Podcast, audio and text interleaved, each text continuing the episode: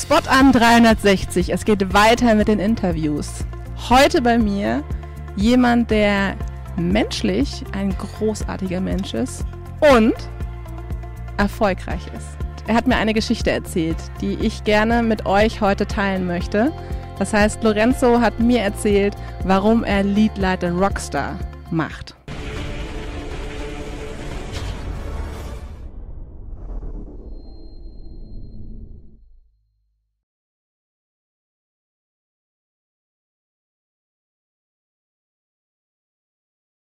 Lorenzo, herzlich willkommen. Ja, danke schön für die Einladung, vor allem für diese super sympathische Anmoderation. Wie geil ist das denn? Lieber Lorenzo, du weißt von welcher Geschichte ich spreche und ähm, ich möchte gerne den Zuschauern den Mehrwert geben, was dazu einen bewegen kann, so ein tolles Programm auf die Beine zu stellen. Wie lange haben wir? Zwei, drei Stunden? Also ich versuche es mal kompakt zu machen, okay? Ähm, ja, also erstmal hallo alle zusammen da draußen. 23 Jahre hatte ich schon ja die Herausforderung, die Chance bekommen, als Führungskraft 120 Mitarbeiter ähm, beim Wachsen zuzusehen, im wahrsten Sinne des Wortes, denn ich habe meine Jungs und Mädels tagtäglich in die Fresse gehauen. Ja? Also ich war so einer von diesen Terminator-Menschen, sage ich mal, die äh, ja immer so ich gesteuert waren. Ne? Und ähm, wenn du halt immer jeden Tag deine Jungs und Mädels immer in die Fresse haust, dann ist es nur eine Frage der Zeit, bis Menschen entweder sagen, ich habe keinen Bock mehr, also ich werde krank oder melde mich krank oder komme nicht mehr auf die Arbeit oder äh, kündige. Ja? Und in meiner Hochzeit war das so, dass ich ähm, bei 120 Stellen, die ich zu besetzen hatte, knapp 50 Stellen besetzt hatte. Das heißt, wenn du jeden Morgen oder jeden Abend ins Bett gehst, mit einem scheiß Gefühl im Magen, weil du nicht weißt, ob morgen die Jungs und Mädels da sind, ähm, das wünsche ich niemanden. Und äh, es hat mich im Endeffekt so weit geführt, dass ich erstmal meine komplette Mannschaft verbrannt habe, bis irgendwann ich verbrannt bin. Und dann war ich so zwölf Wochen im Krankenhaus. Und wenn du so zwölf Wochen im Krankenhaus liegst, ähm, und meine Frau war halt damals, meine liebe Sarah, ja, wenn du zuschaust, äh, das war diejenige, die mich rausgerissen hat aus diesem, ja, wie soll ich sagen, aus dieser Spirale, die nach unten führt. Ne? Und äh, bin ja Vater seit neun Jahren und äh, habe irgendwann für mich so Revue passiert, was so alles stattgefunden hat und was ich wirklich für ein ja, soll ich sagen, so dieser typische Arschloch-Chef-Boss ja, gewesen bin. Und irgendwann kam halt so dieser Gedanke bei mir, als ich meine Kleine im Arm gehalten habe.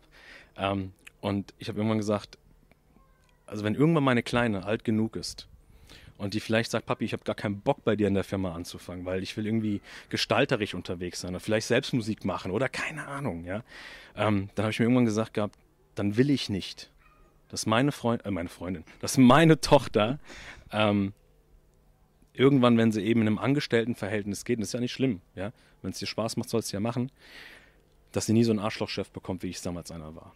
Und deswegen habe ich mir das Thema eben zu, zu meiner Mission gemacht, zu meiner Vision gemacht, dass ich gesagt habe, ähm, die Führungskräfte im, in meinem näheren Umfeld eben dahin zu führen, auszubilden, dass sie eben Menschen dort abholen, wo Menschen eben auch Entscheidungen treffen. Und das ist emotional, das ist in der Seele. Ja. Und ähm, irgendwann habe ich mir gesagt, aber hm, es geht ja nicht nur um meine Tochter, sondern ich habe ja auch gute Freunde, Bekannte, die haben ja auch Kinder. Also gehe ich auch da rein. Und irgendwann ist eben dieses Thema entstanden. Und ähm, ja, in den letzten Jahren noch sieben Bandgründungen gehabt und irgendwann habe ich gemerkt, so wow, geil, was bringt Menschen dazu, wenn du denen sagst, wir treffen uns um 19 Uhr am Bandraum, okay, über WhatsApp. Und auf einmal sagst du dir, komm, ich fahre schon zwei Stunden früher los, damit du in der, äh, in der, im Proberaum sein kannst und ein bisschen mal an deiner Gitarre feilen kannst und deine Songs schreiben kannst. Und dann bleibst du mit dem Auto vorm Proberaum stehen um 17 Uhr. Und wer steht vorm Proberaum? Die ganze Band? Die ganze Band. Zwei Stunden früher stehen sie alle da, ohne abgesprochen zu haben. Und das war für mich so ein Gedanke, wo ich dachte, äh, wie kommen Menschen da drauf, freiwillig zwei Stunden früher irgendwo zu erscheinen um dann im Nachgang sogar noch länger drin zu bleiben, bis 3 Uhr morgens, ja. Und das war auch so ein Gedanke, wo ich gesagt habe, okay, das, das muss auch noch mit in dieses Thema rein. Und damit ist dann Wie machen Sie's? Rockstar geboren. Wie machen Sie es? Wie, wieso, wieso sind die zwei Stunden vorher alle da gewesen? Was meinst du? Ähm, ich habe dann ein System aus diesen ganzen Jahren zusammengeworfen und das habe ich in den letzten zwei Jahren auch noch von sehr erfolgreichen Unternehmern und Führungspersönlichkeiten schleifen lassen, das Thema. Und ähm, dabei ist mir aufgefallen, dass du so vier Schlüssel brauchst. Also vier elementare Schlüssel. Und wenn du die nicht hast und wenn du sie jetzt auch gerade nicht hast in dem, was du tust, dann es klingt jetzt vielleicht ein bisschen krass, ja, also jetzt an, de, an deine Jungs und Mädels. Ähm, dann lasst es bleiben. Dann macht's nicht. Dann sucht euch was anderes. Denn diese vier Schlüssel ist einmal die Begeisterung, die Achtsamkeit, Neugier und die Dankbarkeit beziehungsweise demütig zu sein. Und wenn du diese vier Sachen genau in dieser Reihenfolge eben nicht hast, dann lass es. Dann wirst du es so lange machen, bis irgendwann ein Hindernis kommt, was in deinen Augen so groß ist, dass du sagst, pff, das Ganze ist es mir nicht wert.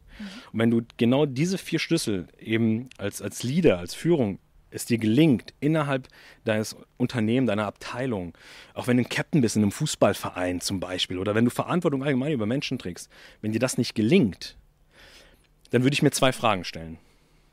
Hast du Bock auf Menschen?